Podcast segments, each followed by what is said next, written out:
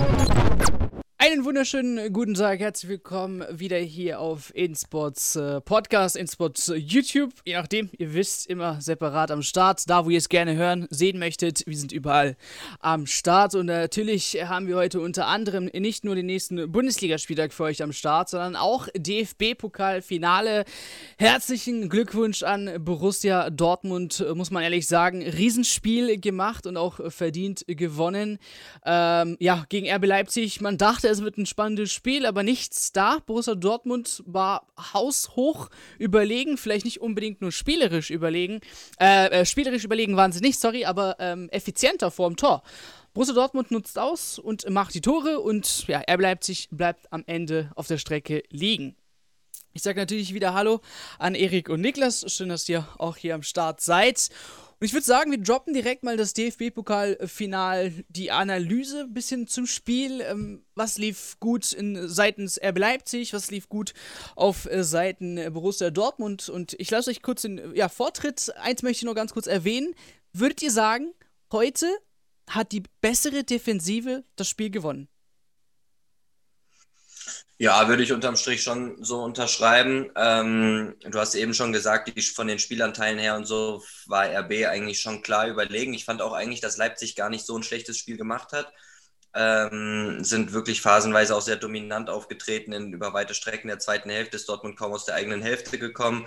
Aber was eben Dortmund richtig, richtig gut gemacht hat, was sie auch, finde ich, unter Edin Terzic in den letzten Wochen immer wieder so ein bisschen auszeichnet, auch gerade in engeren Spielen oder gegen stärkere Gegner, ist eben, dass wirklich sehr, sehr viele Spieler mit nach hinten arbeiten, dass sie immer sehr kompakt stehen, auch wenn zum Beispiel jetzt in, in einer Viererkette mit Guerrero links, der sich oft offensiv einschaltet, aber dann lassen sich immerhin die Sechser oder Achter immer fallen und das hatte ich heute auch wieder über weite Phasen wirklich das Gefühl, dass einfach Leipzig zwar viel Ballbesitz hatte und auch viele Abschlüsse, aber auch viel aus der Distanz und deswegen nicht so ganz viele zwingende, klare Torchancen hatte.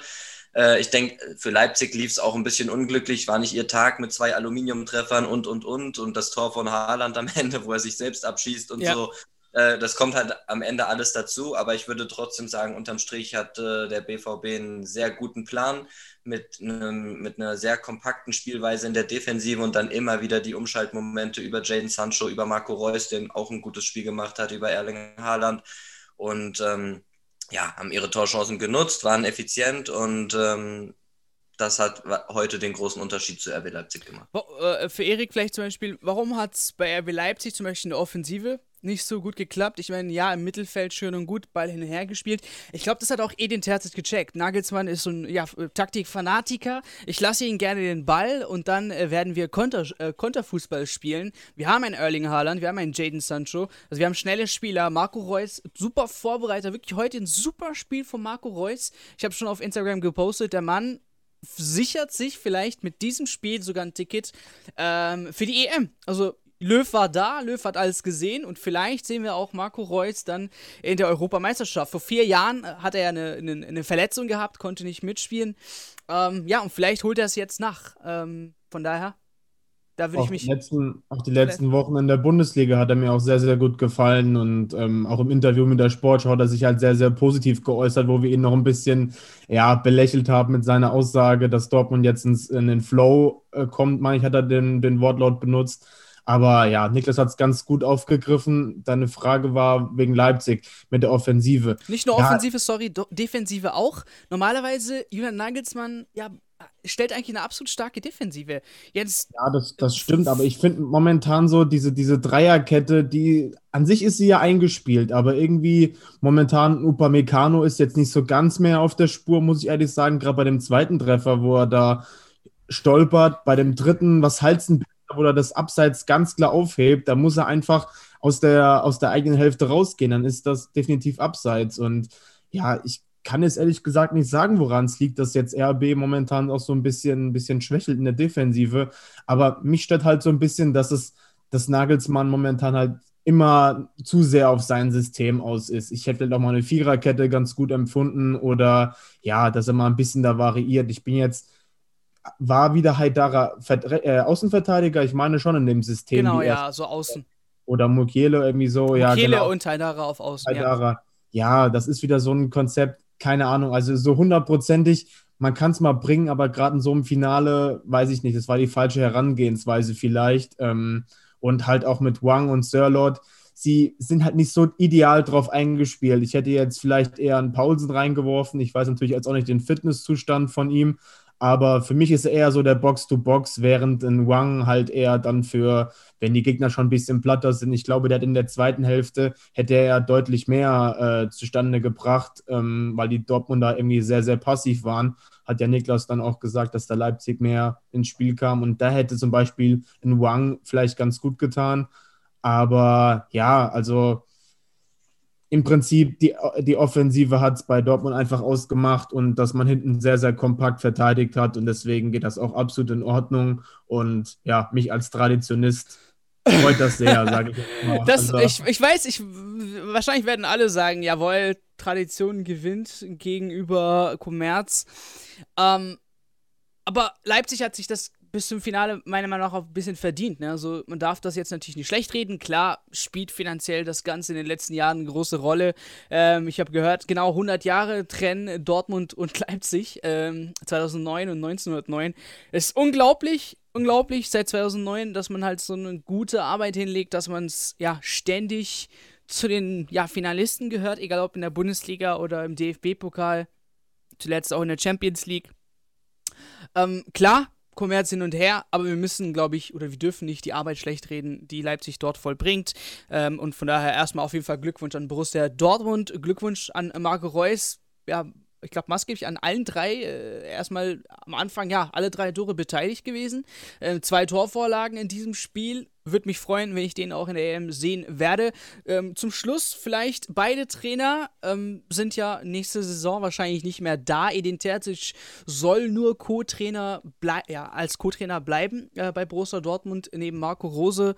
Ähm, ja, äh, ich bin der Meinung, ich, er soll sich weiterentwickeln als Cheftrainer und sollte auf jeden Fall diese Chance nutzen, die er jetzt kurz hatte, nochmal in, in der ersten Reihe quasi zu spielen als Trainer ähm, und nicht nur hinter Lucien Favre dort zu agieren. Und diese Chance, die er bekommen hat, diese kurze Phase dann eben Borussia Dortmund zu übernehmen, soll er auf jeden Fall nutzen. Es war wie ein Geschenk. Er hat einen Pokal geholt, da werden sicherlich einige Vereine anklopfen und interessiert sein äh, an Edin Tertic. Und dann würde ich auf jeden Fall diese Chance nutzen. Nagelsmann, ich weiß nicht, ob er diese Defensivprobleme dann zu Bayern München äh, mitnimmt lieber, äh, ich hoffe es nicht, äh, weil Bayern München selbst dieses Jahr große Defensivprobleme hatte. Also da muss Nagelsmann auf jeden Fall nochmal drauf achten, ähm, wie man so eine stabile Abwehr bildet. Am besten Viererkette, das ist das, was Bayern München am, am, ja, am meisten gespielt hat. Ähm, ja.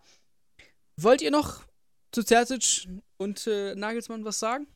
Ja, ich denke auch, dass er die Rolle als Co-Trainer, gerade dass er sich die letzten Monate sehr, sehr in den Fokus gespielt hat oder generell seine Art und Weise, wie er das mitfiebert oder die, die Szenen am Ende mit Pisscheck zum Beispiel, dass es alles sehr familiär ist. Er fühlt sich schon zu Dortmund hingezogen, aber ich weiß nicht, ob er jetzt der Rolle als Co-Trainer hinter dem Rücken von Marco Rose nach so einem Triumph, sage ich jetzt mal, ob er das jetzt für ihn jetzt das Richtige ist.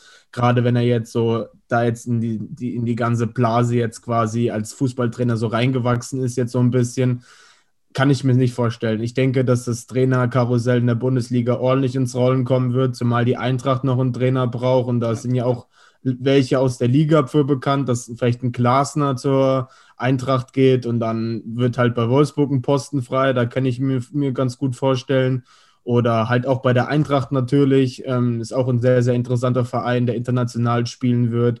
Das wäre auch eine coole Herausforderung, glaube ich, für ihn. Und ja, man muss schauen. Aber was ich noch sagen muss, also jetzt kein Front an den FC Bayern, aber was Leipzig da am Schluss die haben sich immerhin dann noch hingestellt und haben Dortmund äh, sehr, sehr fair gratuliert, standen auch noch Spalier und ich finde, das gehört sich einfach im Finale so, dass man dem Gegner anerkennt, hier hast du gut gemacht und hier, dass man, ja, das haben die Bayern ja damals gegen die Eintracht nicht so gemacht, sind einfach in die Kabine, nochmal so als kurzer Front, das fand ich schon echt cool, dass sie das gemacht haben und ja, dass sie es anerkannt haben, den Dortmunder Sieg quasi.